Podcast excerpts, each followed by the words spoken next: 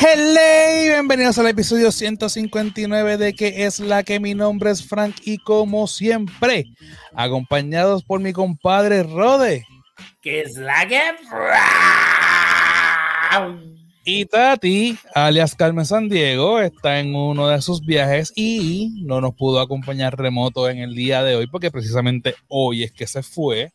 So que nada, o sea, hoy vamos a estar, tú sabes, nosotros dos solitos, pero estamos muy bien acompañados porque como ustedes pueden ver, tenemos a una de las integrantes de las tías random, Katy.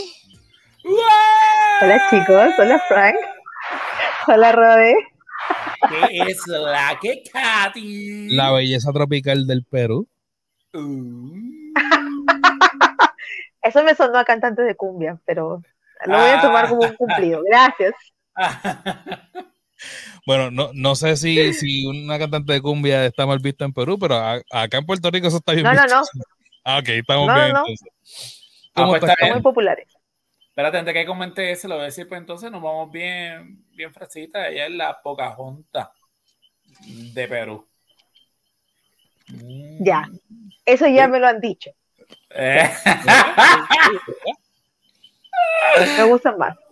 Entre Ah, cantante de bueno. cumbia y Pocahontas, prefiero lo otro, sí, claro. Ajá. Nos quedamos con, con la definición de antes de empezar a grabar. So que.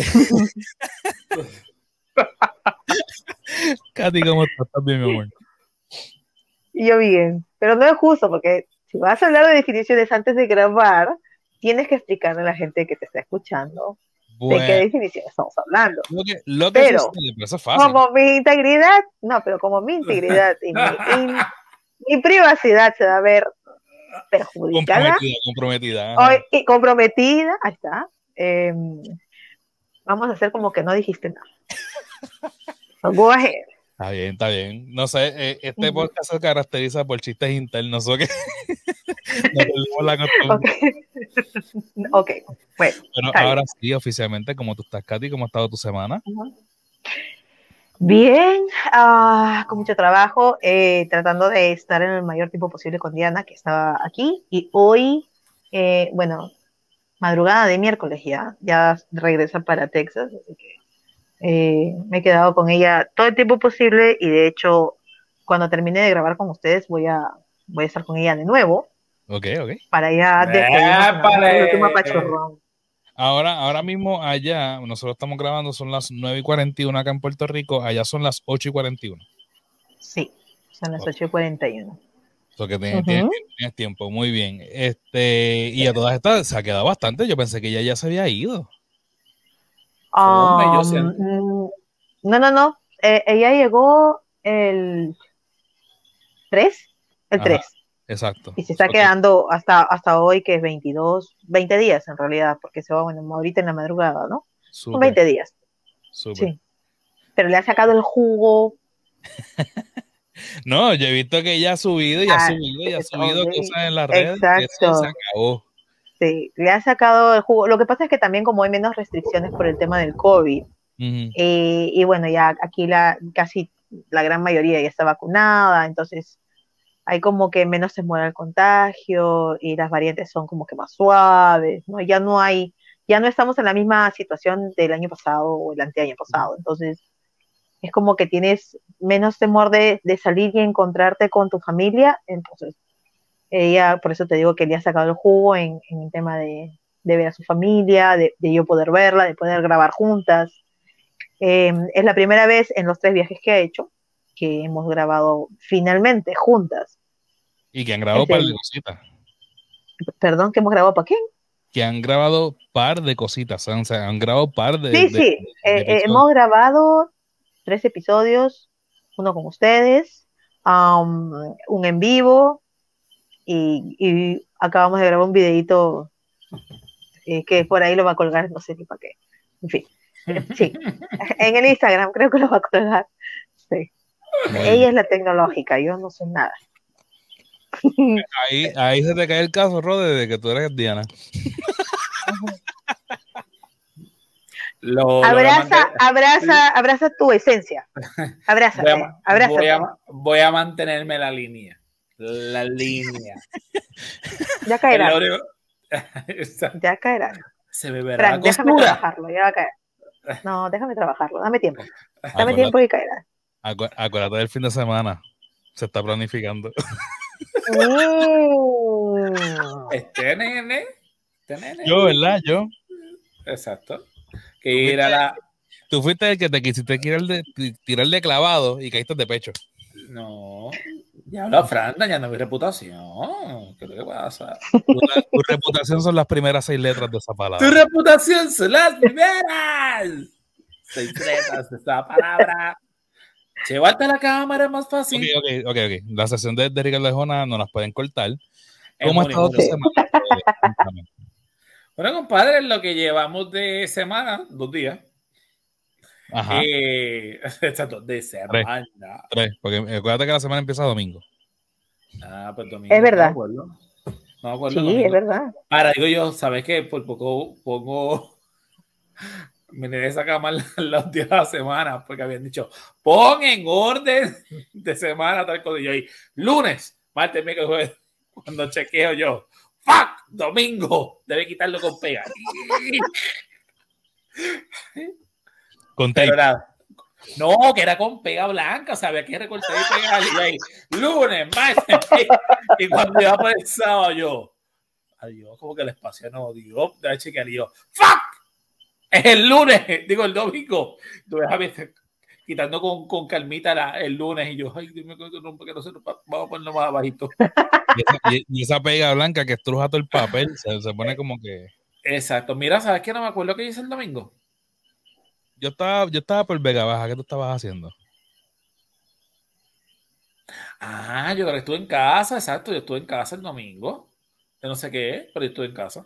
Así no dijiste, si no, me, si no me acuerdas de eso, no, no, no manches, güey. Sí, Oye, lo pero- estuve en casa. Estuve el, el, el sábado, estuve jangueando. Aquí hay un lugar que se llama Las Marías, es un pueblo. Ajá. Y yo fui al Festival de la China y estuvo Pero no fue, chévere. sábado.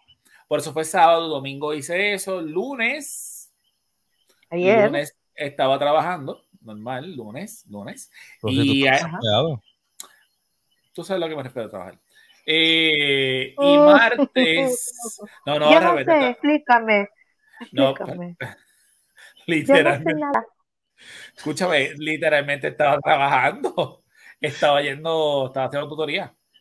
Ah, Ah, ok. ok. Y el martes, y el Ajá. martes, o sea, día Hoy. actual que donde grabamos, hoy, Hoy. aunque sale esto, Hoy. blum, blum, blum, blum, pues ya Katy lo sabe, estuvimos con nuestro compadre, llevamos a nuestros retoños al Ujú. Lighthouse, aquí en Puerto Rico, Al en faro Arecibo, de, de Arecibo. al faro de Arecibo, que este, ¿Qué es eso? hay- pues no sé ni cómo ¿Sabes lo- lo- los faros, los faros de luz que utilizan para que los barcos sepan están las costas. Sí, sí.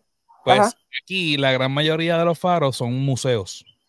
No lo están Ok. utilizando, o sea, lo utilizan para, para ese propósito, pero el- la casa como tal, el lighthouse, no lo están utilizando para que se quede alguien a dormir ahí, a velarle este, ya eso, eso no se hace Ajá, sino que lo hacen como, lo, los usan de museo. Ok. lo utilizan Y de ajá. museo, y entonces alrededor le crean diferentes atracciones y qué sé yo, y pues como, Ajá. como atracción principal es el faro y el museo adentro del faro. Pues básicamente, Ejemplo. ajá. No, no.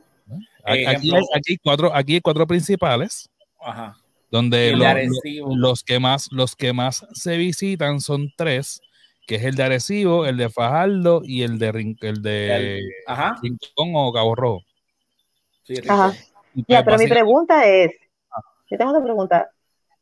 ¿Los llevaron porque fue parte de algo del colegio o no están en el colegio? No, no, no. o- Lo que pasa O- es que o- alrededor de ese faro en específico crearon esta, porque una de las leyendas urbanas de aquí, de la historia de Puerto Rico, fue que Cristóbal Colón entró por Arecibo y que los piratas entraron, entran, entraban también por ese, por ese, por ese lado. Entonces, la- le- alrededor de ese faro crearon una- unas atracciones de piratas donde está también la historia de Puerto Rico según contada en los libros de historia, que está mal escrita, pero pues esa es la que nos han enseñado por muchos cientos años.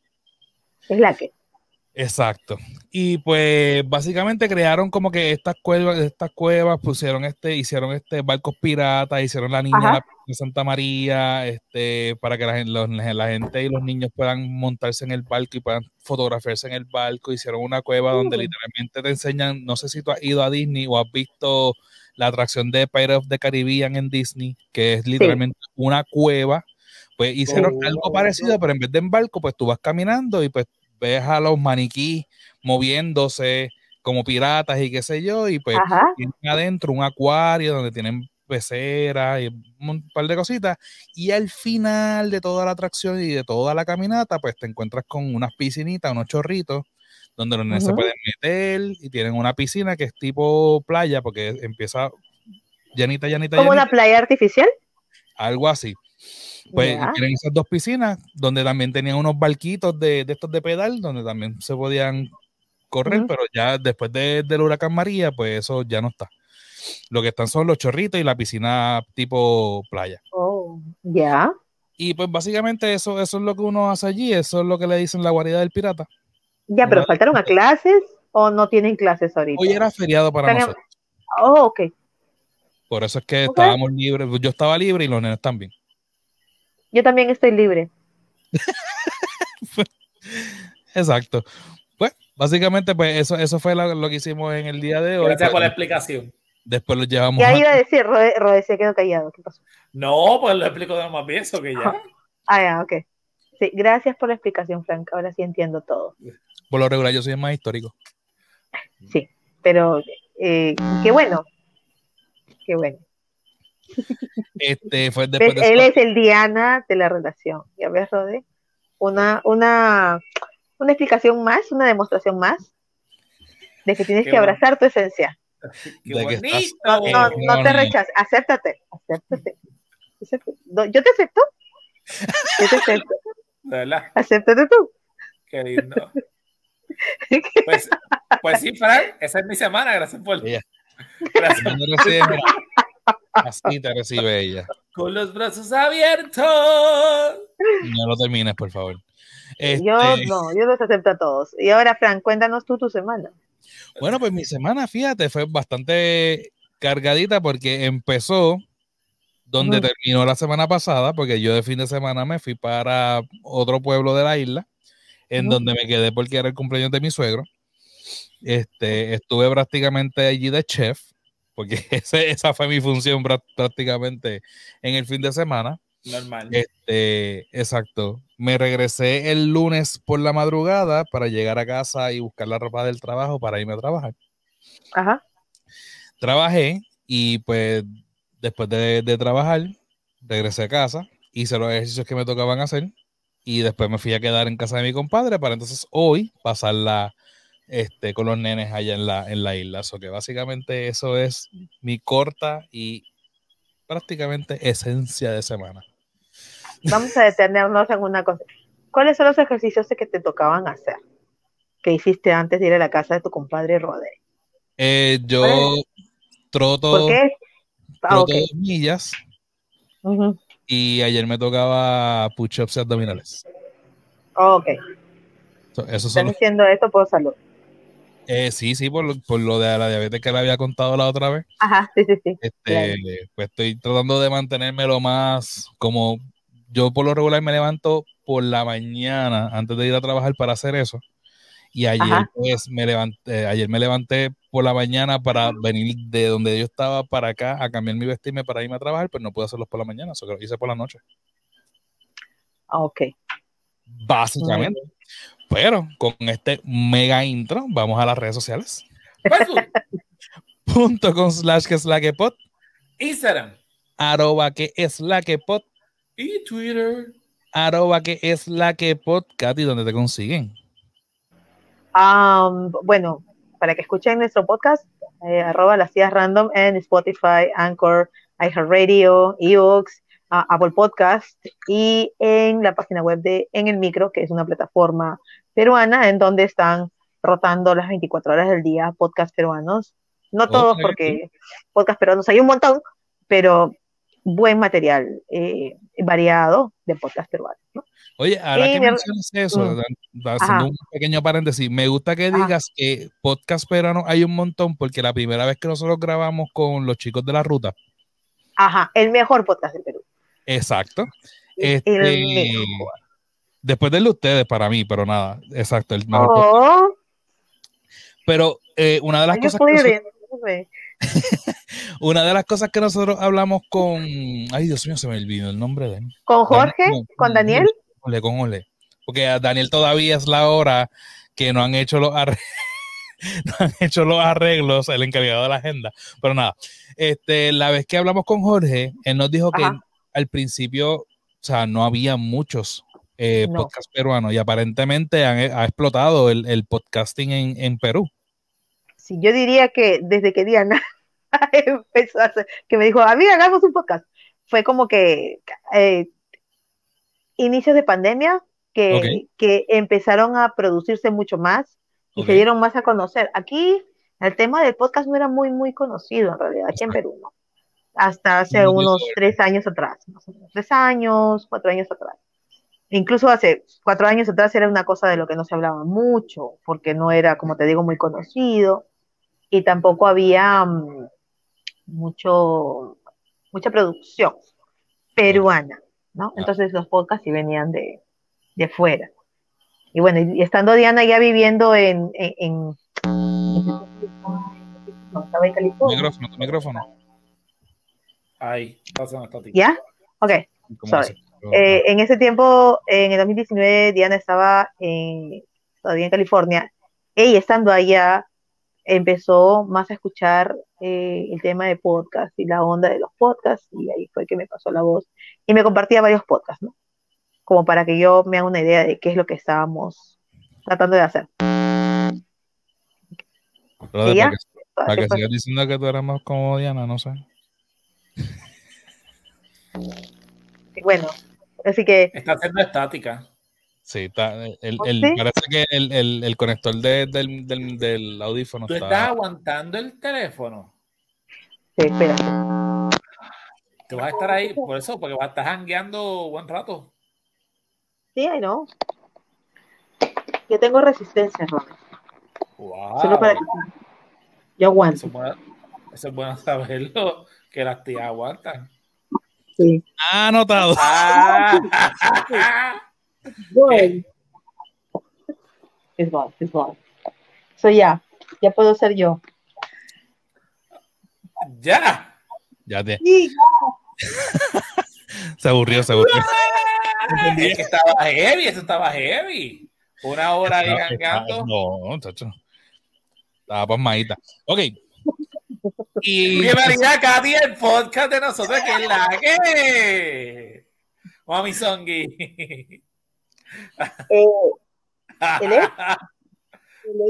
eh, escuchó un- el, el- creo que fue el primero o el segundo que grabamos con ustedes y me dijo, porque yo, yo nunca Verga. borracho. O sea, yo nunca, I've never get wrong. So, él me dijo, sí, yo sí te he visto, te he escuchado cuando tomada, porque tú grabaste un, un podcast con los chicos de que es la que y estabas borrachísima. Dije, no, estaba pretendiendo, yo no estaba tomando. Estaba pretendiendo, estaba.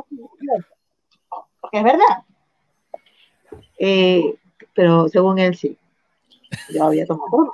Yo soy, yo soy así, no necesito trago. No necesito una estimulación para ser quien soy. Yo sí abrazo mi esencia. ¿Ves, Rode? Qué linda, mi amor. Gracias por tu no lo niegues, no lo niegues, no lo niegues. Ya estoy vieja. ya estoy vieja. No escuché lo que dijo. Bueno, eh, para terminar, ¿verdad? ¿Con dónde más te consiguen? Me- Nos dijiste lo de lo de el podcast. Ah, Instagram, Facebook, Twitter, como arroba las tías random. Y mi Instagram personal es arroba catsoda. Como está en el handle. Muy bien. Y, y las de Tatiana, que sería Tatiana P Ah, y la- PR. Ana es arroba Meridianos.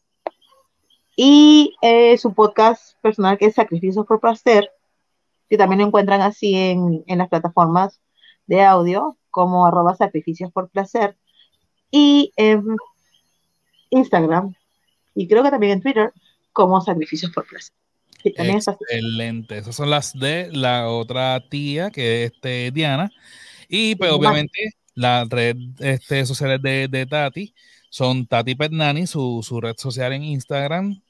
eh, Pet Nani PR en Instagram, Pet Nani Puerto Rico en Facebook. Y recuerden, gente, que somos parte del Fire Podcasting Group Network, donde están los muchachos de Guarames, Focus Point, sueltos como gavete. Y nosotros aquí en ¿Qué es la que? Y ya que tenemos la esencia musical, vamos a hablar de música.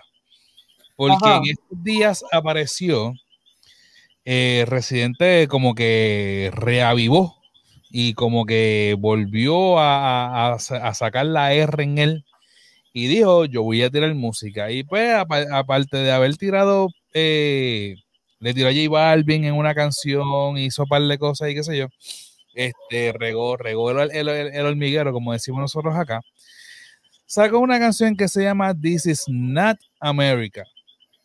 Y para que tengan un poquito de contexto, con esta canción él está contestando una canción de hace cuatro años atrás. Estamos hablando de 2018, en donde Childish Gambino, un rapero norteamericano que a pesar- aparte de ser rapero, se ha distinguido más por actor. Él es más actor. Él, él sale en serie, él salió en la primera película de Spider-Man Homecoming, este de, del MCU. Él ha, sali- él ha tenido varios papeles y la- casi todas las series que él ha salido son este, series en donde él es escritor y productor de la serie. Muy talentoso el chico, este es más, eh, las series se tiran más a comedia, pero son como que drama comedia, más o menos. Este, que el nombre de él como tal es este.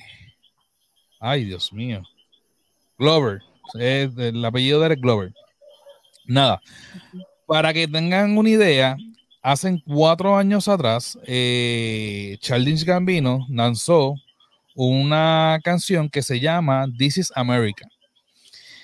Y en esa canción, él hace una crítica directa a cómo es que Estados Unidos ve a Norteamérica. que va desde, obviamente, el hecho de, de utilizar las redes sociales y, la, y los medios de comunicación para crear esta bola de humo para que no se vean los problemas medulares del país y, y, y atra- atraer la atención a otras cosas con esto de, de, pues obviamente las tendencias de los bailes en TikToks, en Facebook, en Instagram y ese tipo de cosas. El racismo que ha estado rampante desde hace mucho tiempo atrás y todo esto es en Estados Unidos. ¿Qué pasa? El contexto y por lo que traigo esto es que la canción se llama This is America. Y Norteamérica tiene la mala costumbre, y no voy a decir Norteamérica, voy a decir Estados Unidos, tiene la mala costumbre de decir América solamente a Estados Unidos. Por ejemplo. Y pues cuando él hace la canción, que él critica todas las cosas que está haciendo Estados Unidos, él dice This is America. Mientras todo esto está pasando, que el video es bien crudo, si no lo han visto todavía a esta altura, vayan y véanlo, lo voy a poner en las notas del episodio. Childish Gambino, This is America. El video es bien crudo. Eh,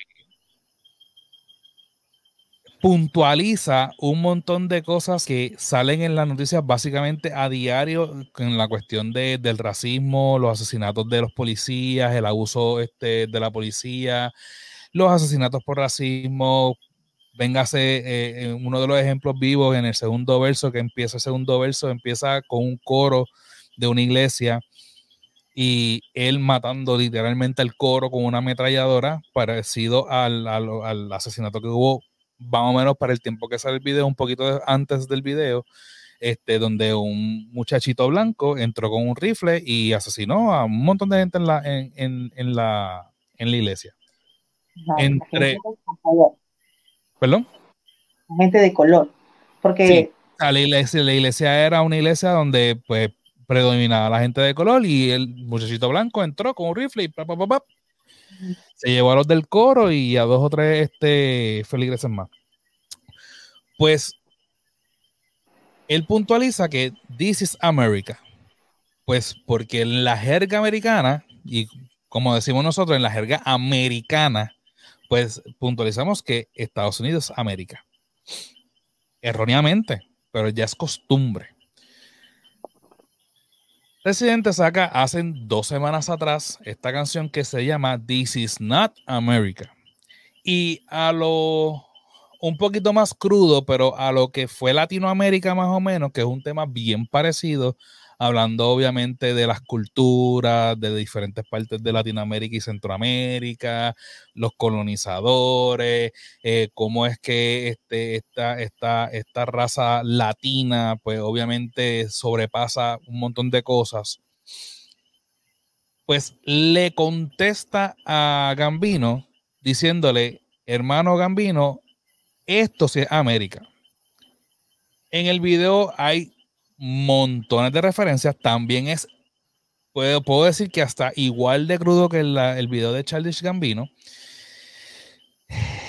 Y va literalmente desde el, el tiroteo que se hizo por, por puertorriqueños en el Congreso de los Estados Unidos en los 50 hasta el asesinato de Víctor Jara. Eh, y quien no sepa, obviamente, de, de- de las cosas que estoy hablando, les invito a buscarlo porque de verdad son historias bien interesantes, historias que son bien profundas y a la vez, o sea, bien crudas. Pero él está visual, este, ¿cómo es? Eh, llevando a la visualización todas estas cosas que han sucedido, están sucediendo y seguirán sucediendo. Lo que yo yo entiendo el mensaje y no está no está de más porque el arte para eso es parte del arte, para para hacer visual a un problema que está sucediendo y eso yo no tengo ningún tipo de problema. Mi problema es que yo siento que el, el eh, residente utilizó la canción como un stunt para llamar la atención, para que los empiecen a mirar a él de nuevo. O sea, la canción ya tiene 8 millones de views. O sea, le funcionó. Pero yo no siento que, que- que lo haya hecho con, con el mero hecho de, de- de que yo siento este dolor y tengo que, que mencionarlo. Porque, porque tú vas a contestar una canción de hace cuatro años atrás. Si tú dudas de, de que la motivación haya sido genuinamente eh, poner el dedo y llamar la atención a un problema que está sucediendo en toda América, Lo no que solo pasa en Estados Unidos, sino tú dudas de que no sea esa su motivación. No, ¿por qué? Porque, primero que nada, Childish Gambino en su video no está, no está alabando a América. No está alabando a Estados Unidos. Él está enseñando el problema de racismo que siempre hubo en Estados Unidos, que sí, obviamente, erróneamente utilizó el mismo slang de siempre de que América es Estados Unidos, pues sí, lo utilizó de esa manera, pero es, es la forma en que Estados Unidos se va, se va lo va a entender. Yo dudo que Charles Gambino haya pensado en la letra de, de This is America para que saliera Latinoamérica, Centroamérica, el Caribe o toda Latino, o sea, to- toda, la, toda la habla hispana que ha sufrido por, por X o Y cosas. So, Para ahí un momento, para ir más o menos mientras estabas diciéndolo. Eh, que desde un principio, ¿verdad? Cuando tú ves el, el video de él, en ningún momento te da a entender, o por lo menos cuando tú lo ves por primera vez, te dice que eso representa lo que es América Central o América del Sur. el de Childish, Exacto. exacto.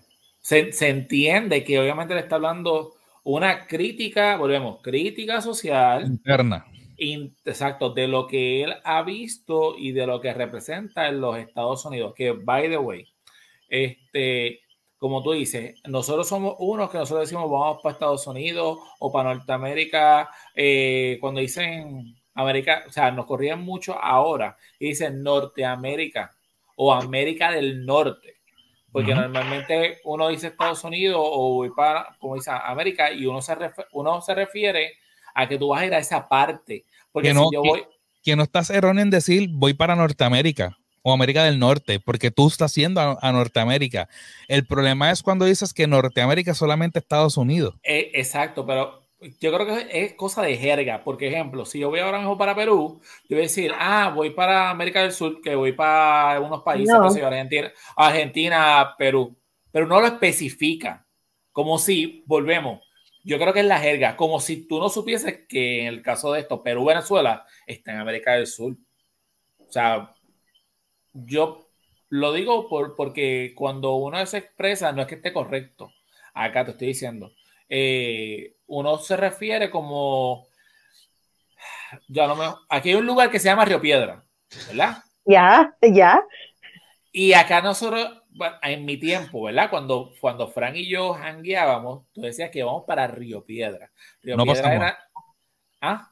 No para San Juan, para Río Piedra. Exacto. Aunque Río, Piedra, es de San Juan. Exacto. Y en la universidad. Pero era como que el point donde todos en tiempo se iban a janguear, como dice. Exacto, y era porque está la Universidad de Puerto Rico, ¿verdad? La más grande, la, la, del Estado, no sé qué, whatever. Ya. Cuando yo, para, estoy hablando de 2010, 2011 por ahí, cuando yo era gerente, ¿verdad? De Crispy Green, eh, los nenes que estaban yendo a la universidad o a esa área decían que iban a ir para Río yo le dije, ¿para dónde? Ya no a ir? A Brasil. sí, vamos, vamos para Río. Allí, hoy, hoy esta noche, hoy es martes, vamos para Río. Y obviamente, ahí viene la pregunta. ¿Para dónde es Río? Para Río Piedra. Allí que nosotros vamos para el 8. Para el tiempo de Fran y mío, decíamos, vamos para el 8 que queda en Río Piedra. Ah, okay. Ahora le dicen Río. O sea, o no sé cómo le dicen ahora mismo, pero para el tiempo nosotros decíamos, le decíamos Río Piedra. Y no es, volvemos, no es que esté bien o esté mal, porque realmente lo correcto es que se diga voy para el 8, que es un lugar específico. Nosotros, ah, voy para Connecticut, Illinois o lo que sea, que es una parte de Estados Unidos. Pero cuando uno dice a lo mejor que...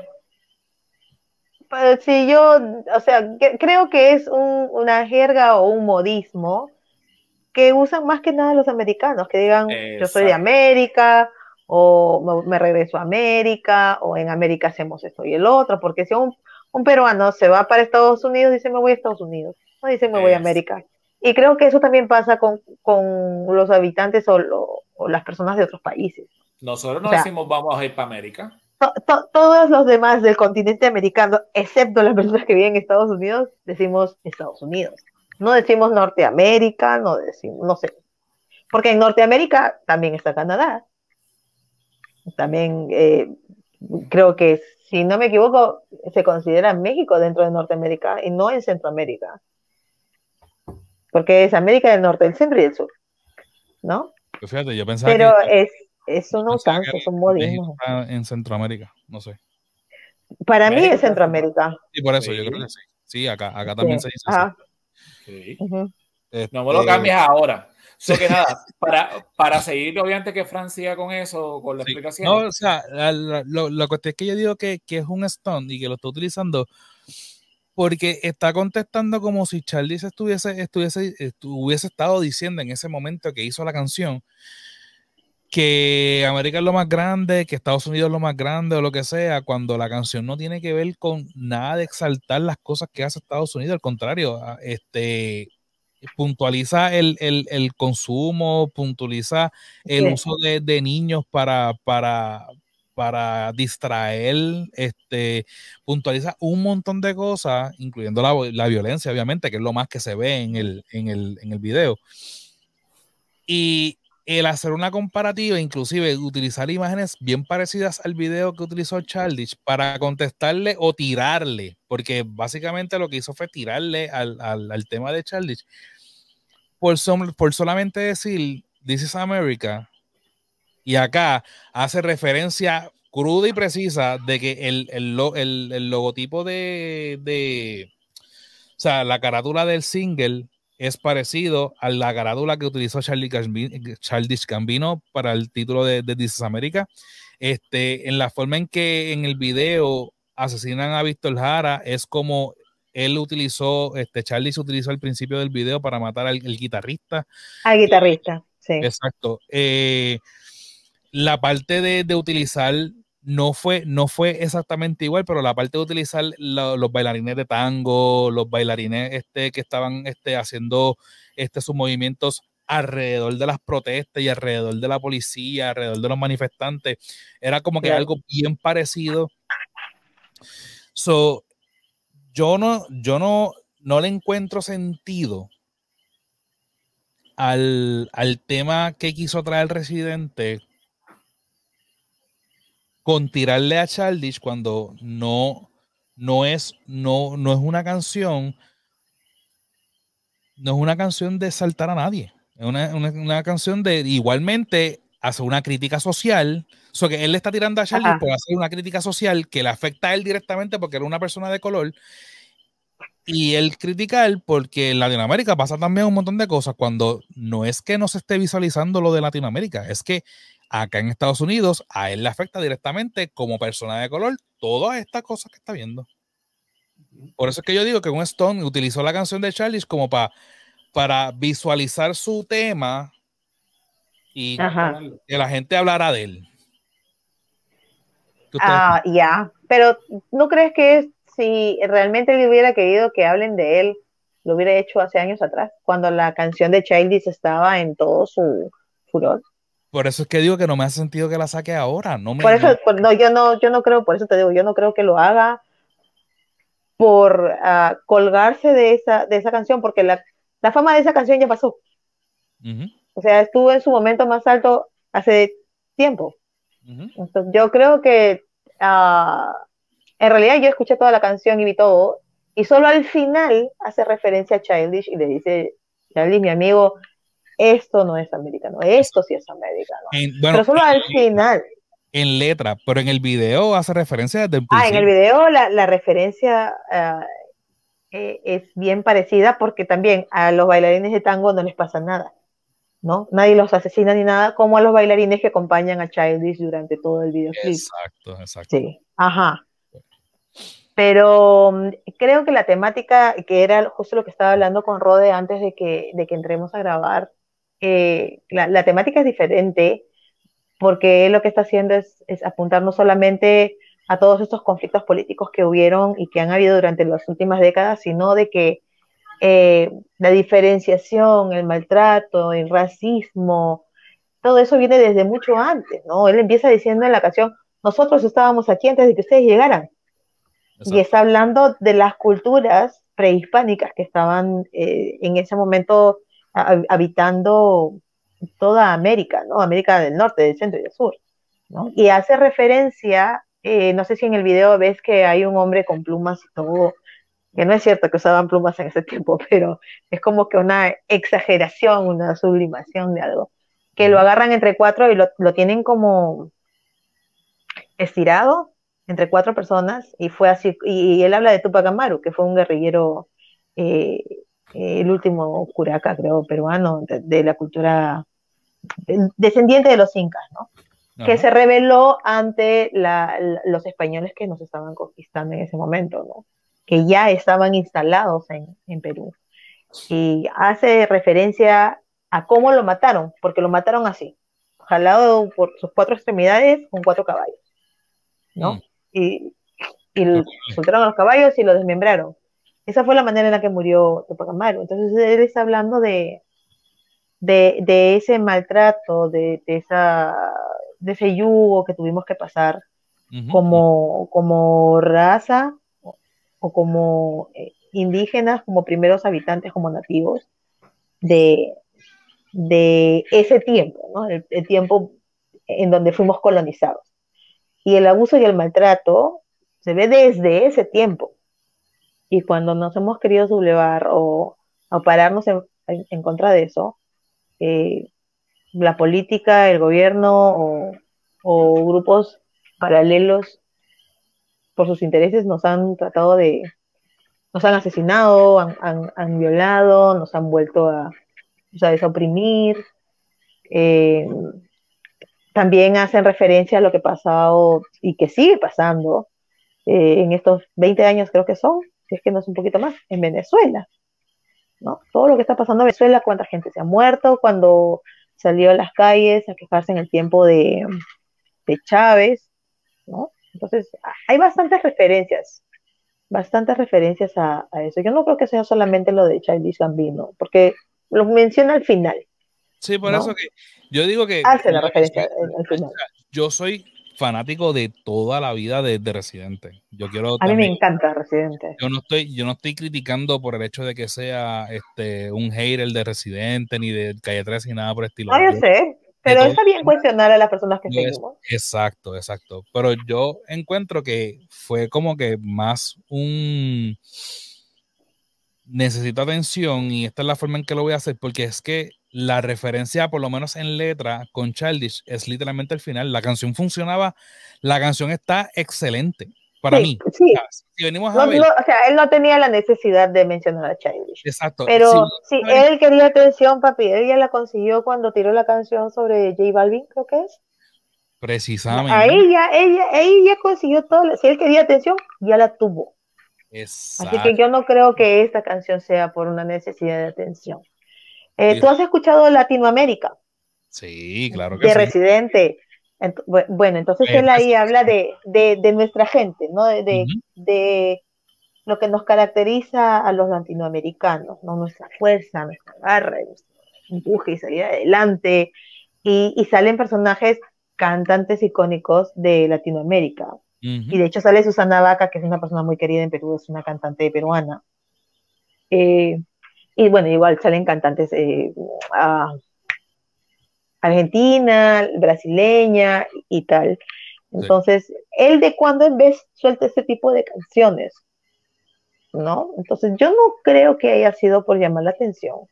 Sí, es una canción muy fuerte que creo que nadie veía venir porque desde Charlie Gambino, más o menos, nadie sacaba o no, no, ha, sonado tan fuerte una canción así, ¿no? Que te restregue en la cara eh, la realidad que, estamos pasando como continente o en el caso de Italia como país. Y que estamos viendo mucho más que antes, porque antes no teníamos la, facilidad de las redes y, la, visualización de todas las cosas que están pasando. Y vas a decir algo, Rob. Sí, mira, eh, hoy estábamos hablando en el camino, ¿verdad? Estábamos en el carro de las canciones que tienen carne y las que no tienen carne, que a lo mejor tienen un coro que o una estrofa que tiene un buen coro, eh, un buen arreglo y la gente las canta y las baila porque tiene un que no, no tiene nada de malo. Pero después de haber escuchado la canción de, de René, René es un artista que se ha distinguido, bueno, independientemente, él canta su verdad, ¿verdad? Como él ve las cosas, hay gente que no le gusta. Eh, yo por lo menos no soy el fan número uno, escucho las canciones de él, algunos, como todo, las aplaudo, otros digo, Dios, está brutal, yo creo que se le fue la guagua. O por lo menos no, estaría de acuerdo con todo. Pero sin embargo, cuando tú escuchas esta canción, eh, aunque a lo mejor suena un poquito redundante en algunas cosas, ustedes han dicho unos puntos que yo estoy de acuerdo y, los quiero mencionar. Primero, una canción que para mí tiene cuerpo, tiene carne. Eh, lo que él dice ahí, a lo mejor para los que están subiendo no tienen el conocimiento porque no lo han estudiado, pero hay una gran parte, como tú dijiste, Katy, que, que te explica el de los orígenes de cómo poco a poco en Latinoamérica han ocurrido, ¿verdad? Eh, la historia, que no es normalmente posiblemente una historia de amor, una historia de querido, sino ha sido que que, que ha ocurrido entre fuerzas, guerras y muchas veces eh, apropiaciones ilegales, si queremos hacerlo así, a la, a la fuerza. O sea, eh, yo quiero un canto de tierra, yo llegué, te lo pido, no me lo vas a dar, boom, te cortó la cabeza. Invasiones, invasiones la palabra, exacto. Que hoy día a lo mejor no se reconocen como invasiones, ¿verdad? Porque se dice, ah, cuando llegó fulano sutano a, a tal lugar que, que se adueñó. Se adueñó porque invadió un, un, canto de tierra, un país hoy día. So que yo entiendo que la canción, si él no hubiese metido lo al final de Charlie, yo estoy con ustedes muy total de acuerdo, es una canción que yo personalmente, ¿verdad? Si Frank, como Frank me dijo, mira, escúchala, yo hubiese dicho, eh, a diablo, está bien fuerte, pero tiene, como digo, como tiene carne, tiene cuerpo, sí. dice, diablo, el tipo se ranqueó, ¿verdad? Bueno, en realidad se la jugó, ¿ah? Se la jugó todita. Es, exacto. Definitivo. Que haya puesto su error a lo mejor haya sido que le haya tirado, como lo mismo que dice Frank, y tú también le hiciste eco, uh -huh. que le haya tirado a Charlie, como que loco la cagaste, porque realmente lo que él está diciendo es, está presentando su problemática, ¿verdad? Desde una persona uh -huh. negra eh, o de color o afroamericana, como habíamos dicho acá y yo, eh, o trigueñito, como dicen algunos, para que no se ofenda. Eh, y, y realmente que tú hayas tirado a él, yo entiendo que el otro se quedaría como que porque tú me tiraste, al fin y al cabo yo quise cantar lo que, lo que yo había vivido igual, o por lo menos lo que yo estoy en contra, estoy criticando. Es lo mismo que tú estás criticando en tu canción, aparte de Latinoamérica completamente, o, o ¿verdad? Y yo creo que ahí, como que, mmm, no pienso que haya sido para un reconocimiento cuando, como habían dicho, hace dos semanas atrás sacó una canción que le tiró a J Barbie que todavía Exacto. hoy día... Este, Hasta hoy está, siguen hablando de eso y está viral, y entonces como que esta le comió, o sea, cuando tiran dos canciones juntas, pues, le estás comiendo Ajá. un poco del, del, del de lo famoso del anterior. Pero para, claro, para como que no es muy estratégico. La canción, sí, lo que pasa con la canción de, de, que él le dirá a Balvin es que la canción no es de él, la canción es de Bizarrap. Bizarrap es un oh. productor musical que su, su forma de trabajar es que le crea una sola canción a este cantante. Okay, pues y así se vuelven, todas las canciones hasta ahora que ha sacado Bizarrap se han vuelto virales. Y las que no se hayan escuchado anteriormente, pues se, se, están volviendo virales porque está teniendo esta tendencia donde él no hace un disco completo. Él coge un artista y lo trabaja por X cantidad de tiempo. Y cuando saca eso, eso es lo que va a salir de él por buen tiempo. Y pues el último, ah, la última edición de Bizarrap fue la de Residente, donde le tira a Balvin, pero la canción no es de Residente. Ok, pues entonces. Sí okay. uno, uno es un single, ¿verdad? Y el otro es simplemente una canción de, en, en, composición o unión. En colaboración. Con, colaboración. En la Mira, pero a la misma vez tengo que reconocer, ¿verdad? Que yo soy un. No soy un historiador tan como Frank. O sea, yo no, yo no sigo la música americana. Es, la realidad. O sea, yo, yo sigo la música eh, trending que hay en, en Estados Unidos y ya. El top 50. El top 50. Eh, o, pero a mí se me hizo, estaba hablando con Katy, que Katy también vio el video que tú enviaste, que fue muy bueno a lo mejor para entenderlo, que a lo mejor personas como yo habíamos visto la canción de Charlie, ¿verdad? La vimos hace cuatro años, porque no, si yo le ya, a Charlie's. No, eh, Ditch. Ditch. Como plato, como plato al final. Como plato. Ditch. Sí, el niño Mira, plato. Eh, se me fue. Ah, que hace cuatro, cuatro, años atrás yo lo había visto y sí me impactó de tal manera que cuando Fran me dijo, mira, tengo este video, yo le dije, ese es que está en la crítica social, que habla de los negros. O sea, yo sí me acordaba del video y no sabía que había ocurrido cuatro años atrás. Pero el, el punto es que cuando veo el video que explica, ¿verdad? Las cadenas, la ropa, que era lo que tú estabas diciendo, y creo que Katy a lo mejor abunde lo que estábamos hablando fuera. Uh -huh. Yo no me hubiese percatado de un montón de simbología si yo no. Ah, bueno, exacto, sí. Pero eso pero, no es por música, eso es por cultura, exacto. Está bien, pero a lo que voy, que a lo mejor gran, ¿verdad? O un sector de la sociedad solamente admiramos o, o vemos lo que es la crítica social, eh, sí, por los bailes, yo me puedo dejar llevar porque yo sí me gusta esa cosa, o la letra, pero sin embargo se pone más interesante el video de él, porque todo lo que él puso tiene un, porqué, exacto, un sentido directo o indirecto. Es como con las películas de Marvel, que uno ve unas cosas y tú dices como, oh", o de Pixar, que vimos los otros días una de Pixar, como, mira, está esto aquí, está lo que es referencia. ¡Wow! Malditos que son. So que ahí te este, dejo la palabra, pero de verdad es muy, eh, no, no, sé si decir la palabra no es weird, pero como que bien weird el hecho de que eh, puso Nada, de lo que está, exacto, nada de lo que está en ese video es por casualidad o porque a alguien le gustó o pensó, ya, esto va a quedar bien aquí. No, tiene una explicación, Cuatro minutos simbología detrás. Exacto. tiene una simbología detrás. Eh, la simbología que más me impactó en general y que no me di cuenta es que se ponen gente a bailar detrás de él y detrás de esa gente suceden cosas Exacto. que son El las caballo. las matanzas, el caballo, los delitos, tira la gente que arrastra, eh, exacto, los, Los celulares. todo. Pero tú estás viendo la canción de primera instancia y no te das cuenta, porque estás concentrado o lo que te jala más el ojo es la gente bailando. Y es esa es una referencia, exacto, es el punto.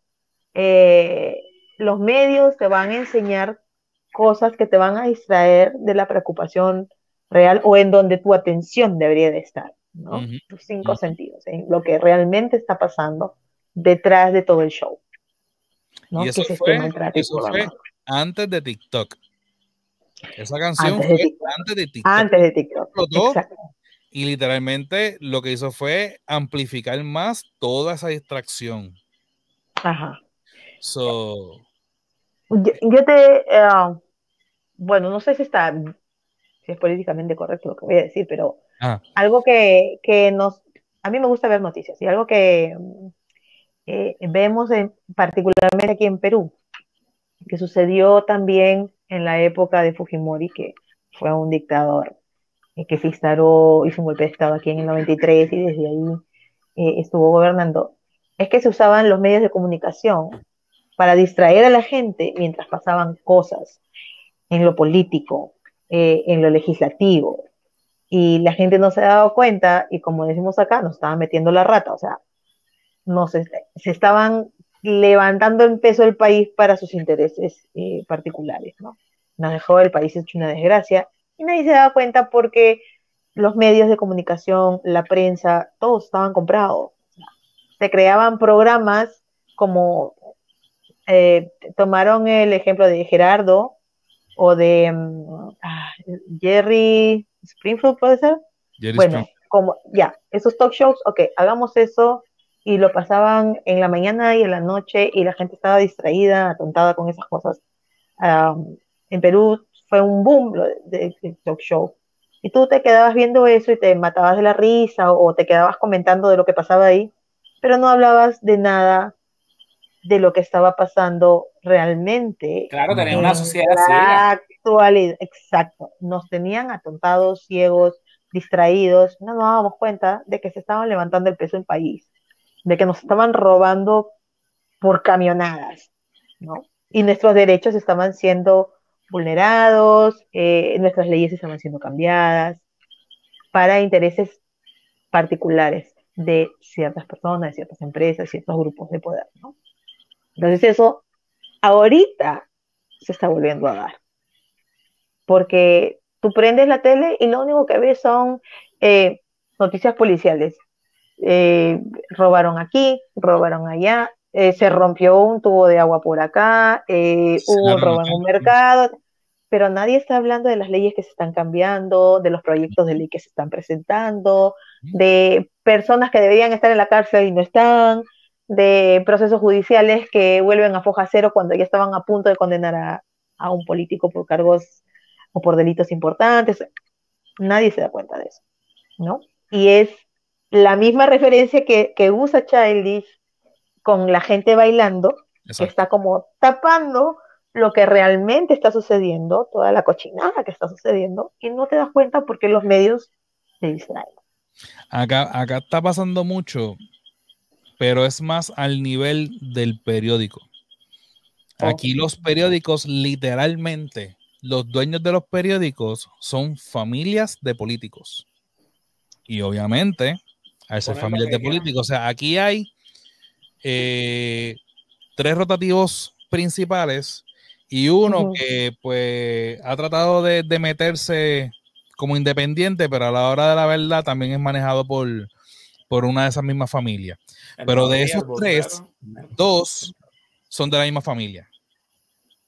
Y la diferencia es que uno es más dirigido a las personas más educadas, con más vocabulario, eh, más dirigida a los negocios, a, cómo estar los bienes raíces. La clase alta, un estrato de clase Y entonces el otro, literalmente el eslogan, hablamos como tú, o sea, hablamos como pueblo. Y, lo, y los, los titulares, pues a veces se tiran unas burradas, como decimos nosotros, porque quieren hablar tan de calle que el titular, tú te quedas como que, pero son brutos, ¿cómo van a poner eso? Esa es primera hora. Esa es primera. ¿Cómo supiste? El nuevo día y primera hora. Mira, tengo, quiero hacer una pregunta. Eh, porque me empezamos por eso, pero siempre nos vamos por, otro camino. Y bueno, di, de por primero por lo de Fran, sea, de aquí los medios son bastante agresivos, los de televisión son bastante agresivos. Porque pues, independientemente tienes, tienes periodistas con sus redes sociales y lo que no salga por un lado se va a salir por el otro y por lo menos, aunque nosotros criticamos un montón la, la Cámara y el Senado, ¿verdad? Aquí en Puerto Rico, los legisladores y todas las cosas, que es el pan nuestro de todos los días. Tú buscas noticias en Puerto Rico y algunas veces yo estoy buscando temas y aquí es o robaron o las leyes basura o fulano sé que se fueron arrestados. O sea, tú te quedas como que, a ah, diablo, pues. O sea, en, ese caso, pues, puedo decir que, que, gracias a Dios, a lo mejor por ser una isla pequeña, a diferencia de Perú, que es un país muy grande, pues que pueden hacer mayormente las tratadas y hacer eh, el, el, telón. Que, by the way, cuando tú lo explicaste así, yo dije, diablo, que me dio, literalmente, me dio miedo decir, vivir en un país donde te meten una fantasía que no es, y me acordé de dos películas, ah, una era Lorax, ¿verdad? Ajá. Que, que obviamente vives en un lugar ficticio y te das cuenta al final cuando se rompe, ¿verdad? Que, que no es la realidad.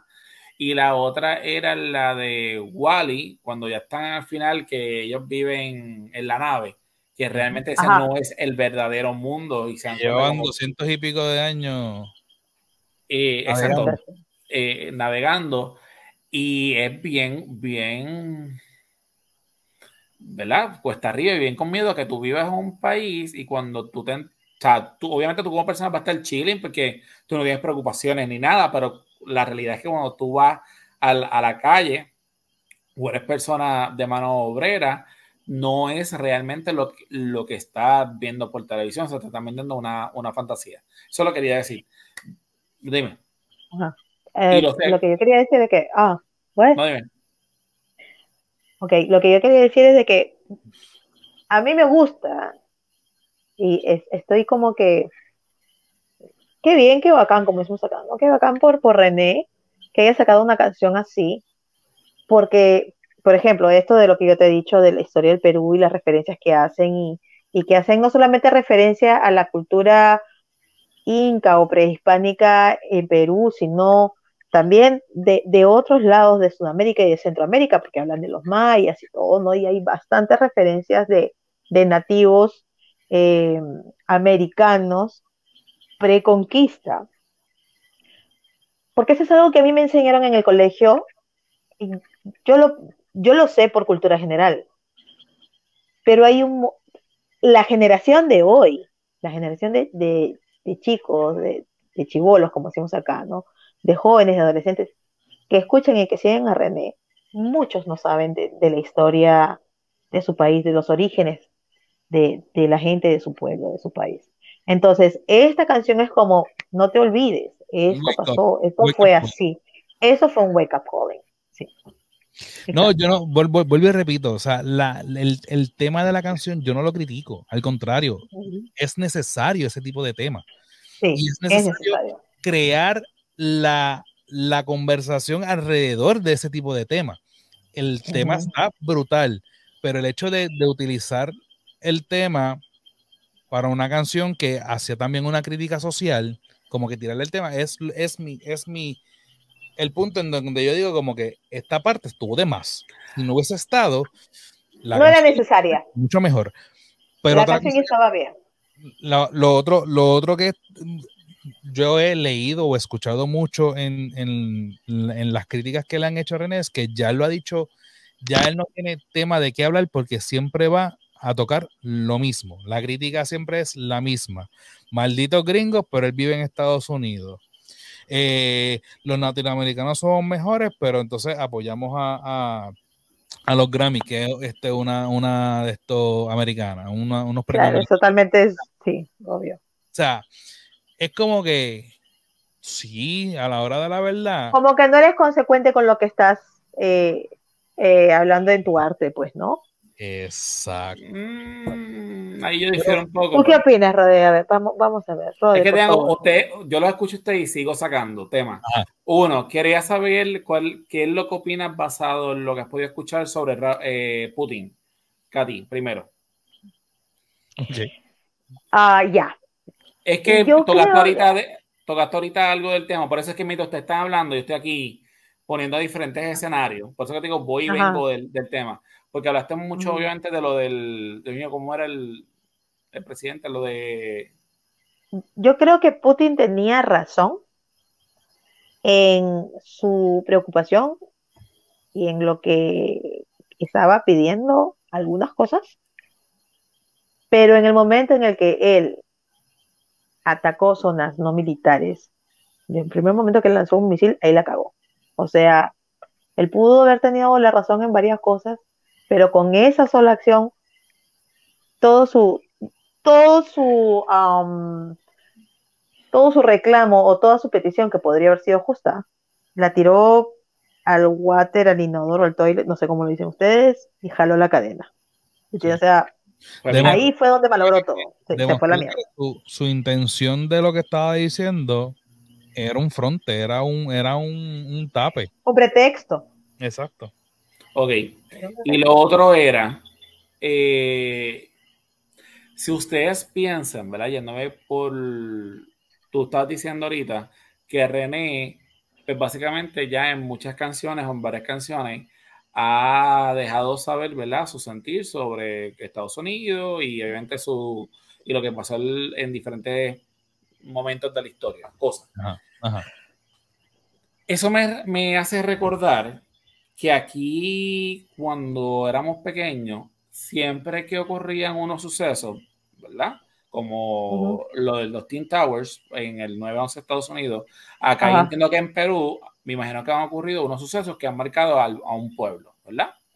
Eh, por ejemplo, aquí el Dupont, la muerte de Luis Bugoró, son personas claves que eso cuando yo estaba pequeño, hasta los otros días, no sé qué edad, qué sé yo, hasta los 30, yo tengo 39, siempre, o 28 por ahí, todos los años, ¿verdad? Tocaban el tema, ¿verdad? De, eso, de esos, esos sucesos históricos de un país.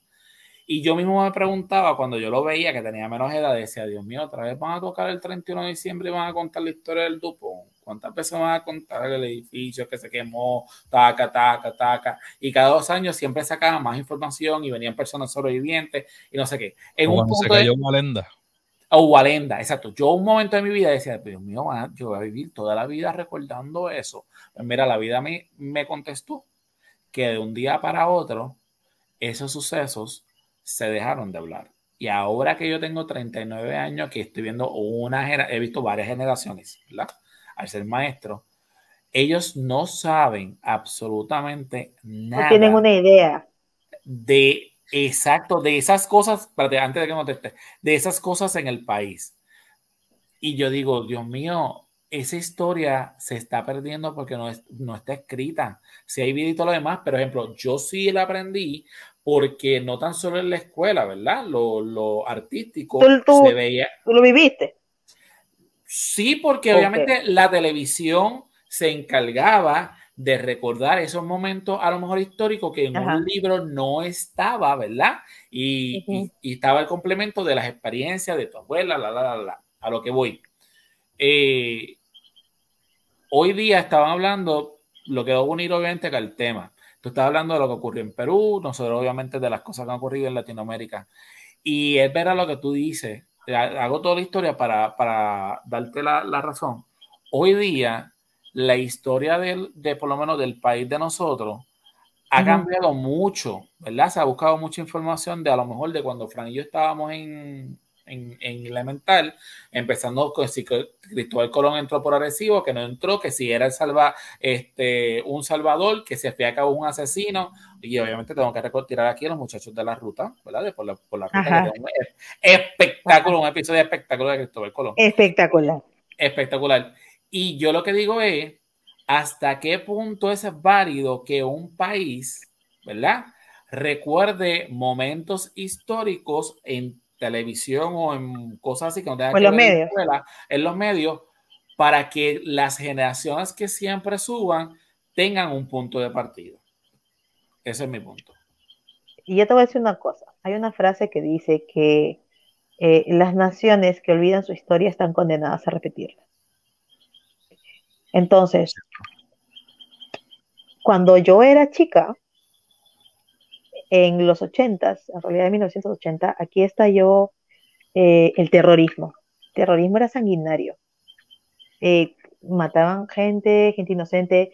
Yo era chica y yo tengo muchos recuerdos de muchos días estar haciendo las tareas en mi casa y a las 5 o 6 de la tarde había un apagón. Lima, que era la capital, se quedaba sin luz por muchas zonas, muchas horas o hasta el día siguiente, porque volaban los terroristas las torres de luz, mataban a, la gente del ejército que estaba custodiando las torres de luz. Y, volaban las torres y teníamos que estudiar con velas.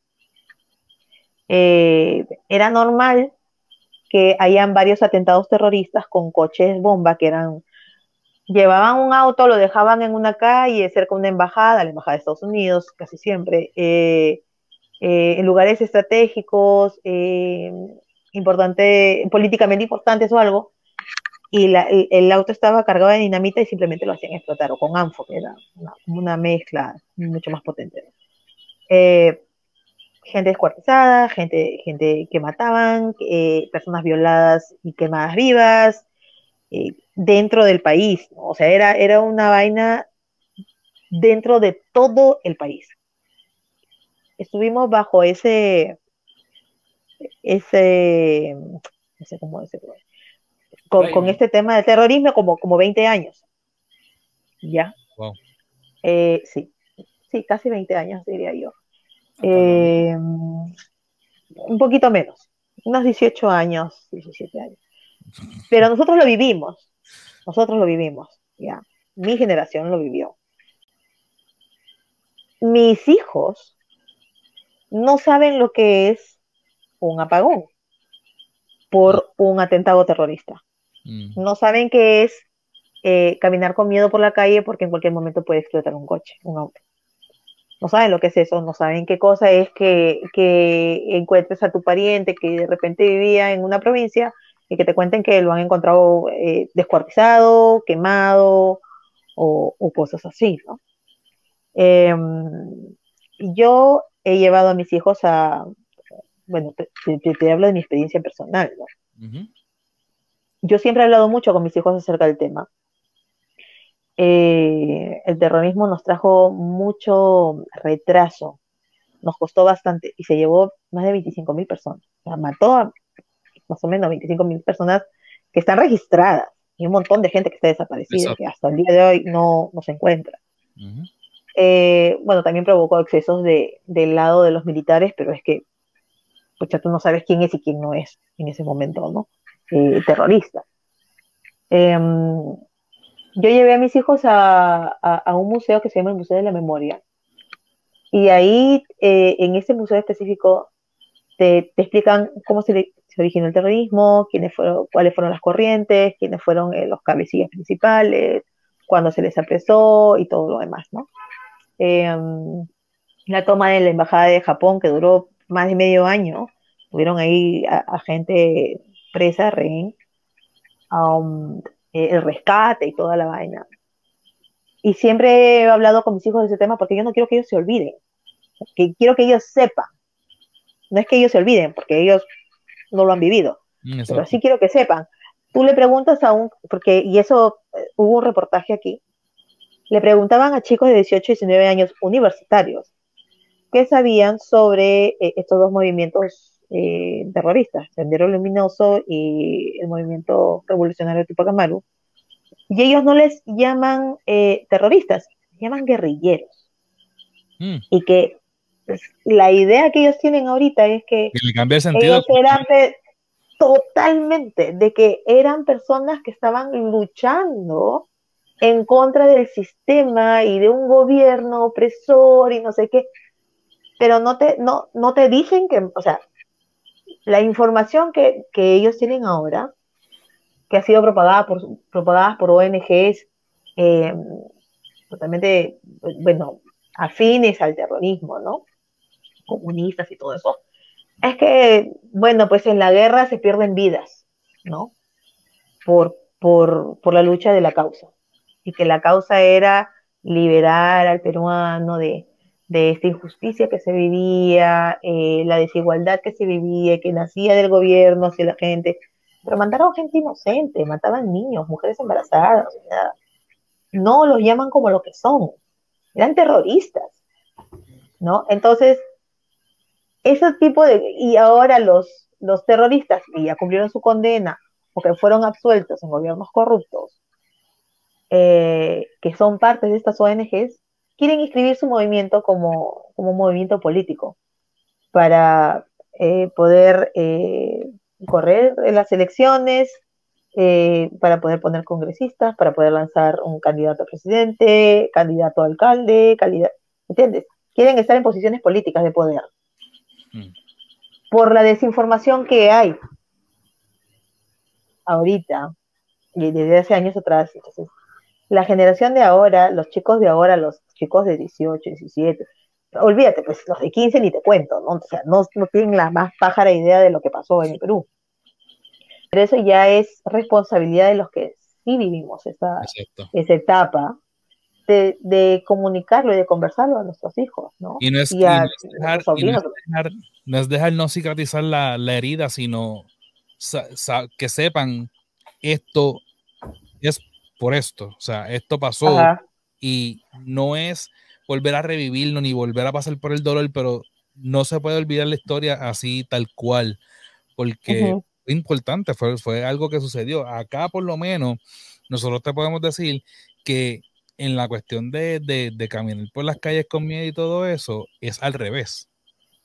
Antes nosotros podíamos literalmente salir y estos chicos de hoy en día no sé este, en qué nivel está eso igual allá en Perú, pero por ejemplo, aquí María, el huracán María en el 2017,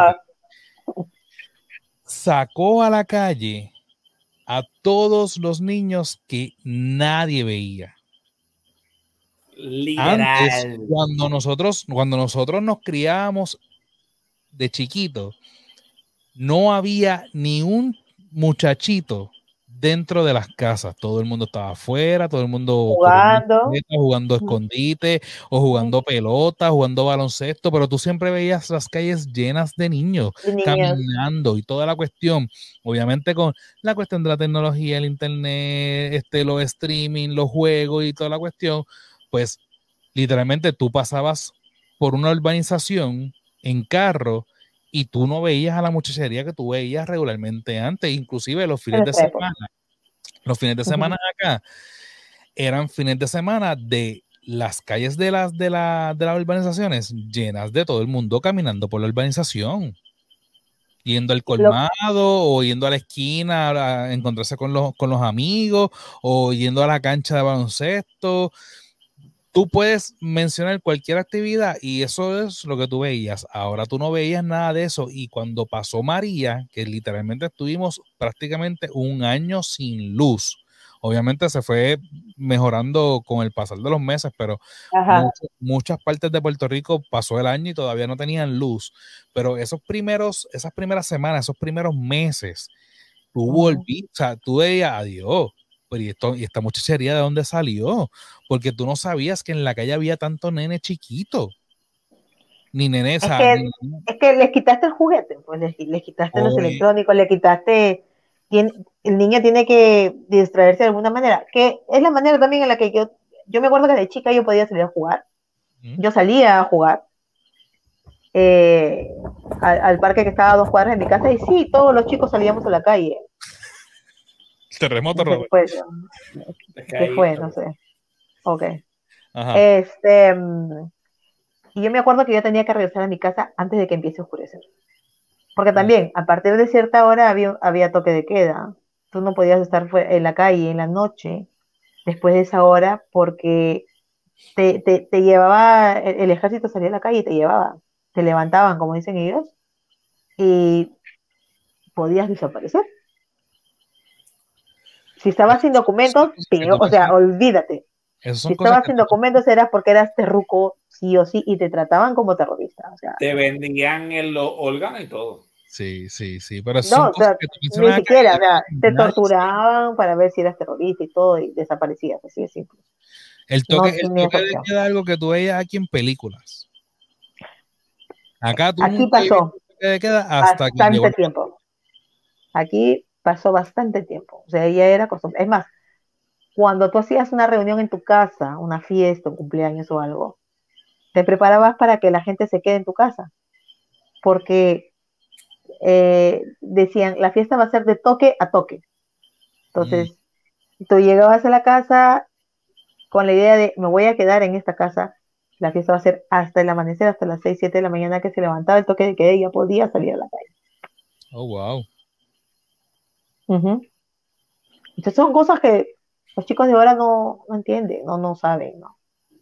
Ahora nos asustamos de sacar a nuestros hijos a la calle por la cantidad de, de gente que, que, que tiene enfermedades mentales y que son unos perversos y que pueden hacer daño a nuestros hijos, ¿no?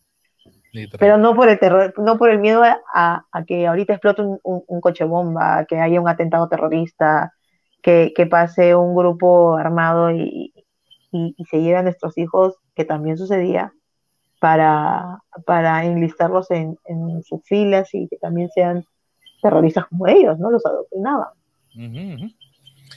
Yo te iba a preguntar, Katy, ahorita que, que Ah. Mencionó la cuestión de, de, de los programas de televisión y todo eso, Ujú.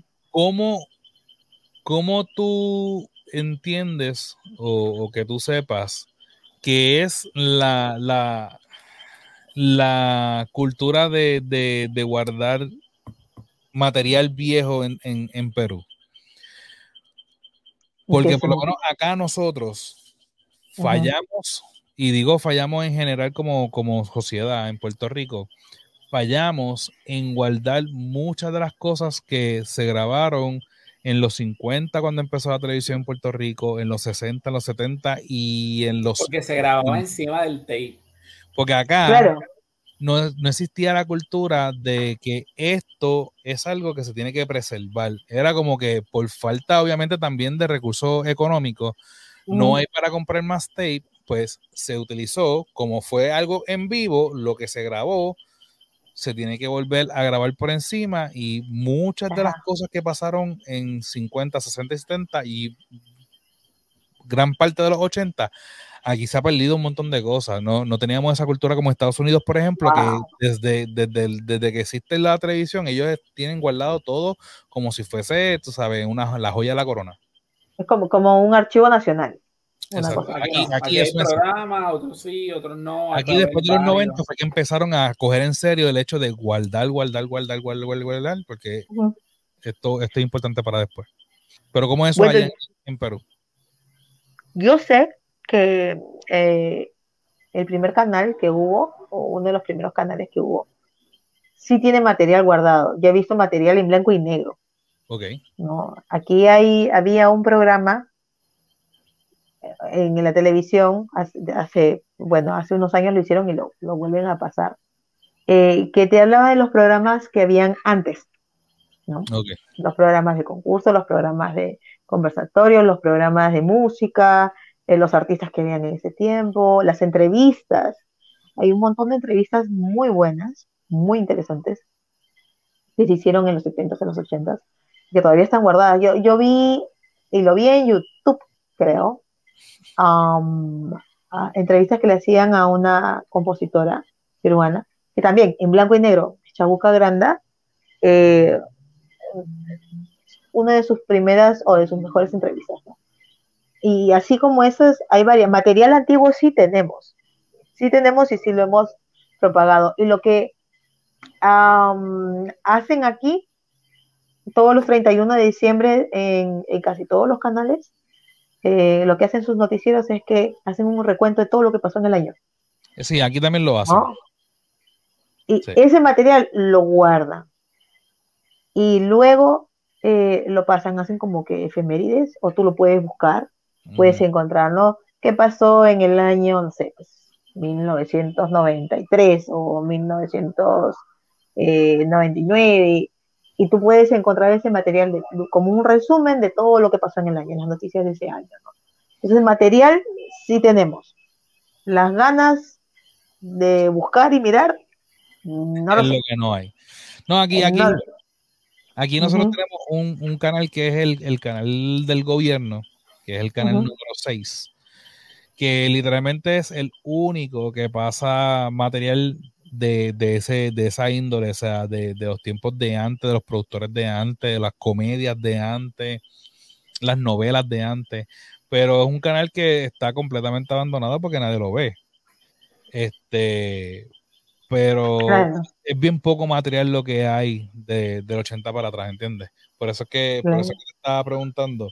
Eh, me has hecho acordar que aquí solía haber un programa que se llamaba Agrovisión. Eh, nuestro país eh, tiene una tierra muy rica y muy fértil. Y, y pa- para empezar, la papa es originaria del Perú. En Perú tenemos más de 2.000 variedades de papa, 2.000 Ya. tipos de papa. Sí. Eh, entonces, es un programa, ese programa era muy interesante, estaba dedicado a la gente del agro y todo. Lo pasaban a las 4 de la mañana. En la capital, o sea, en Lima. No tiene sentido. No tenía sentido, pero lo pasaban esa hora. Eh, luego de um, en, en canales del, estado, en el canal del estado y también en, canales privados.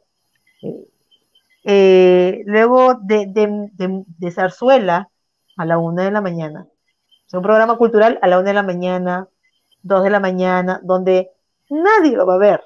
exacto. Nadie lo va a ver. Imposible. No hay público, claro. Y a mí de niña me gustaba la zarzuela. em, porque, bueno, porque a mí me han inculcado eso y soy muy musical. Pero no me dejaban quedarme hasta la una de la mañana. Sí, tenés el problema. Exacto. Pero era una Y niña. No. Este, era para mí muy difícil ver zarzuela en ese tiempo, ¿no? Donde no había internet, no podías grabar tu programa y repetirlo después, no, no, no se podía. No había la facilidad que tenemos ahorita, ¿no? Quiero ver tal cosa, lo googleas o lo buscas en YouTube, ¿no? Lo youtubeas. Exacto. Y lo encuentras y lo ves y ves otra versión y otra versión y otra explicación y referencias. Y así. Pero esta, ¿Me esta cuestión de la tecnología a la mano también, también es como que cuando no lo teníamos lo deseábamos y ahora que lo tenemos no lo usamos. So Mm. que, Es que, es que depende de cómo lo usas. Sí. ¿no? Hay, momentos en que digo, no, ya, ya es mucho. ya. Palabra clave, palabra clave. Es depende too cómo lo usa. Exacto. Siempre. Todo en exceso es malo. Pero nada, fíjate, el, el episodio se fue por una, por una parte que no, no pensé que se fuera a ir, pero yo creo que ya podemos ir, ir cerrando ahí con Katy. Me, no, me gusta, me gusta porque nos fuimos bien deep con, con toda- todos los análisis que, que, que hicimos. Eh, Para que veas, Rode, que no solamente soy todo eso que tú creías de mí. Mira, todavía no soy la parte- No soy la parte loca. Todavía Sí, falta la que verdad, Rod no. explique por qué, por qué él es Diana. mira, Ah, sí, tienes que explicar eso. te he visto con mis, con mis dos ojos, te he visto durante todo el podcast, durante mi- mis dos ojos, y te he visto a Cuidado, la te enamoras. cara. Cuidado, te enamoras. Diga algo. Niégalo. Fran, Tú quieres un fin de No, Toda semana. nuestra seriedad, Escúchame. toda nuestra seriedad fue la mía. Tú- Espérate. Tú, quieres un fin de Ajá. semana por allá. espérate, espérate, Fran. Fran, Espérate, espérate, espérate. Para que no escuche ella, da un break. Ahora dime. Fran, Ajá. no estamos solos. Ya está. Le voy a decir Gasper, aparece y desaparece. Hecho. Como bo- con, Vale. con bombita de humo. Llévatelo, Ajá. llévatelo antes que aparezca. Pero, Katy, de verdad, gracias mil. Mira, me debíamos, pero también te queríamos acá, tú sabes, porque teníamos, ¿sabes? La- la- las pusimos juntitas, las separamos, las pusimos juntitas de nuevo, tú sabes. Ustedes pueden hacer lo que ustedes quieran. Oh. Siempre voy a decir que mío. Siempre voy a decir que sí. Mira, siempre sí. Eso está grabado, eso que es un contrato verbal. Dale. Sí, le digo esto sí, eh, este, en serio. Yo le dije a Frank que. A lo demás no. Ay, Sí, lo demás no. Nada más no. Mira, que, que me gusta, lo que me gustó de, de, de los dos episodios era Ajá. que muchas veces, eh, y aquí lo voy a tirar en, en broma en serio, muchas veces la gente se confunde del hecho de que uno puede relajar, vacilar, ¿verdad? Y montar, montarla como nosotros decimos, y no por siempre por el por lo chabacano o el doble sentido, pero sin embargo, Ajá. los dos episodios que hemos grabado, tanto el de Diana con lo de los circos y este episodio que nosotros pues queríamos irnos por, por lo de la música, te presenta la otra cara que, que, que a lo mejor no se puede ver porque estamos en un tema todo el tiempo de, de, de relajo. Y yo lo encuentro muy pertinente que lo diga porque la, la gente a lo mejor puede llegar a unas conclusiones, ¿verdad? Y siempre nosotros decimos que, de, que den la oportunidad de escuchar otros tipos de podcast, ¿verdad? Que no se cierre, que no se pongan gringolas. Y esto es un vivo ejemplo de que uno puede relajar y vacilar un montón de cosas, pero sin embargo, cuando tenemos que hablar mm, temas a lo mejor que son un poco diferentes, un poquito deep, lo podemos hacer con respeto y podemos diferir y siempre llegar a un happy medium. Eso que eso lo quería dejar puesto. Como, como siempre, tú y yo diferimos con respeto. Este, Mm. verá. Pero yo, yo quiero, Katy. yo quiero. Yo te voy a, yo, yo quiero, yo tengo algo que decir. Dilo, no dilo, puedes dilo, juzgar dilo, un dilo. libro, no puedes juzgar un libro por su tapa. solamente, Hoy lo dijimos. Hoy Así esas es. palabras. Y tú esas sabes que- Palabras. Claro, y en un buen libro tú vas a encontrar diferentes momentos, ¿no? Momentos eh, relajados, momentos de drama, momentos tristes, momentos melancólicos, momentos muy graciosos, momentos románticos y todo lo demás. Yo no soy una persona que está todo el día echando broma, ni jodiendo, ni hablando siempre en doble sentido, ni siendo mañosa, ni siendo bonita, ni nada. Amigos, yo tengo cinco hijos, ninguno se me ha muerto. Ya, la mayor tiene 23 años. ¿Tú crees que siendo yo una persona así relajada y vacilando y todo, voy a criar buenos hijos? No. Yo, y ustedes le pueden preguntar a mis hijos, ¿cómo es tu mamá? Y la primera palabra que van a decir es renegona, que es como cranky. Ya, soy muy renegona, muy seria, muy exigente, muy... eh, las cosas se tienen que hacer bien, si no, no se hacen. Yo soy ese tipo de persona, aunque también me relajo y soy muy graciosa, soy muy payasa y todo lo que tú quieras, pero cuando tengo que ser seria, de recontra seria, me cambia la cara, me cambia la mirada, todo.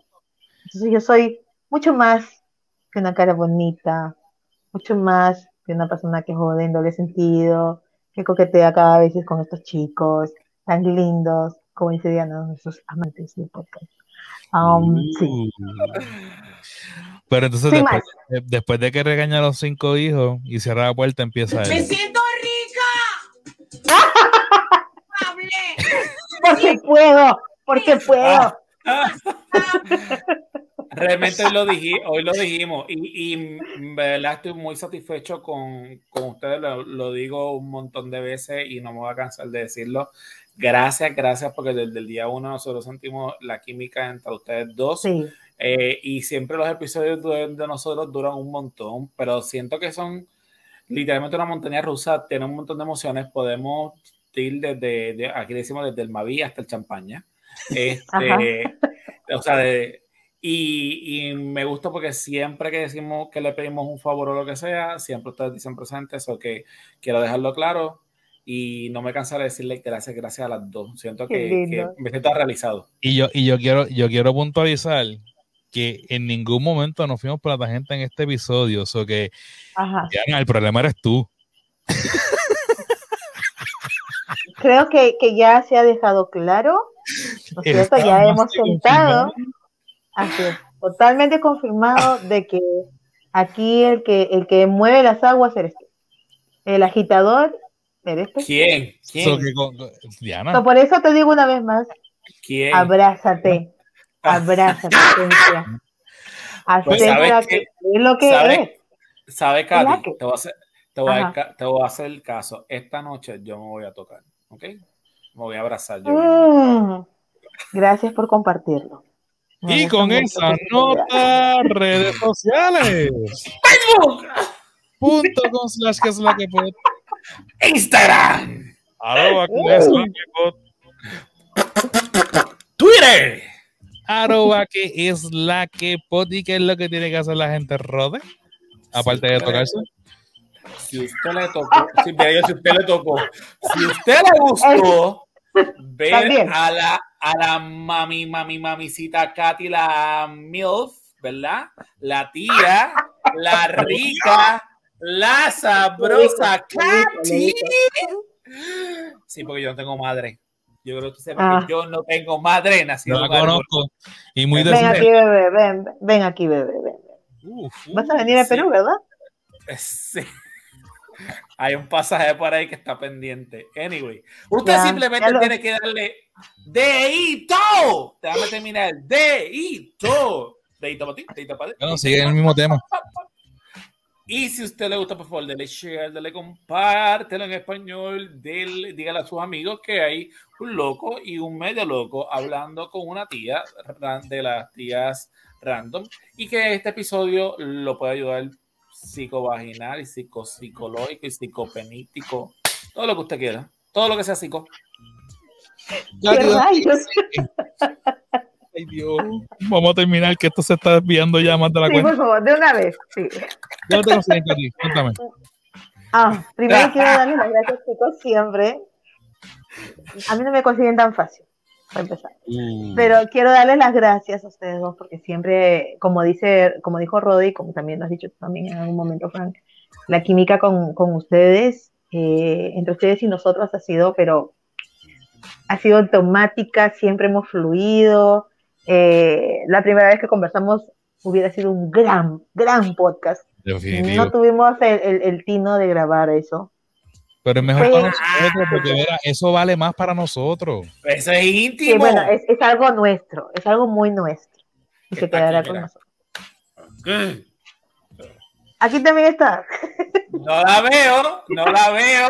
Aquí, aquí, aquí también está, pues aquí, aquí, aquí. ¿Dónde? Aquí también, aquí, aquí. Ah, déjame ponerlo, déjame Así, ponerlo. así, pa- acá, déjame acá. ponerlo en screen, Ya en me screen. acomoda, Este. Ajá. Mira, Déjame, a la mía se le, déjame fri- la, la mía se le frizó. A la izquierda, a la izquierda. Bien. Por favor. Am, la gente no va a entender. O sí, no lo sé. Eh, y agradecerles porque siempre nos, nos abren eh, su casa, nos abren sus micrófonos, podemos compartir con ustedes, podemos conversar, podemos echar bromas, eh, podemos diferir también, como dijeron, pero siempre todo es con respeto y con cariño, ¿no? Y sabiendo Yes. cuando una broma es broma y- y cuando algo es en serio, ¿no? Muchas gracias y como siempre les digo, a todo lo que digan, vamos a decir que sí. Así que aquí estamos siempre. Dos veces lo dijo, dos veces lo dijo. Recuerden, gente, que somos parte del Fire Podcasting Group donde están también los muchachos de Guarames Focus Point sueltos como agavete y nosotros aquí en que es la que las redes sociales de Tatiana son Tatiana Pet Nani en Instagram, Tati, eh, Pet Nani PR en Instagram y Pet Nani Puerto Rico. La pueden conseguir ahí para lo que es el negocio de verdad, de, de, obviamente el Pet Nani. Eh, a las tías random las pueden conseguir en Instagram como las tías random, ¿verdad? Ajá. En Eh, Instagram, en Twitter y en Facebook. Instagram, Twitter y. Facebook. ¿Mm? Eh, a Diana la consiguen por sacrificios por placer y a ti te consiguen por Arroba Cachoda Acústico. Cachoda Acústico. Costo Ujú. de acústico. Perfecto, gracias de verdad, Katy, por decir que sí, siempre, siempre estamos agradecidos contigo y con Diana. Ajá. Gracias a ustedes. ¿Algo más, compadre? Ah, Nos pueden conseguir tanto a Fran como a Rode, para que lo sepan, en el OnlyFans, que es Q, de que es la que, Q-E-L, que con Q al final, OnlyFans. Q-E-L-Q, OnlyFans. voy a pagar ese capricho. Voy a buscar en este momento. Voy a, pagar. A, a Deja que traigo mi tarjeta de crédito. No, no, tranquila, porque a ti tú- te damos una membresía de 7 días gratis. Mm, Ya, muy bien. Algo más, compadre. excelente servicio, excelente servicio. Mira, nos vemos Ajá. la próxima vez. Un abrazo, gente. Chao. Chao. Chao.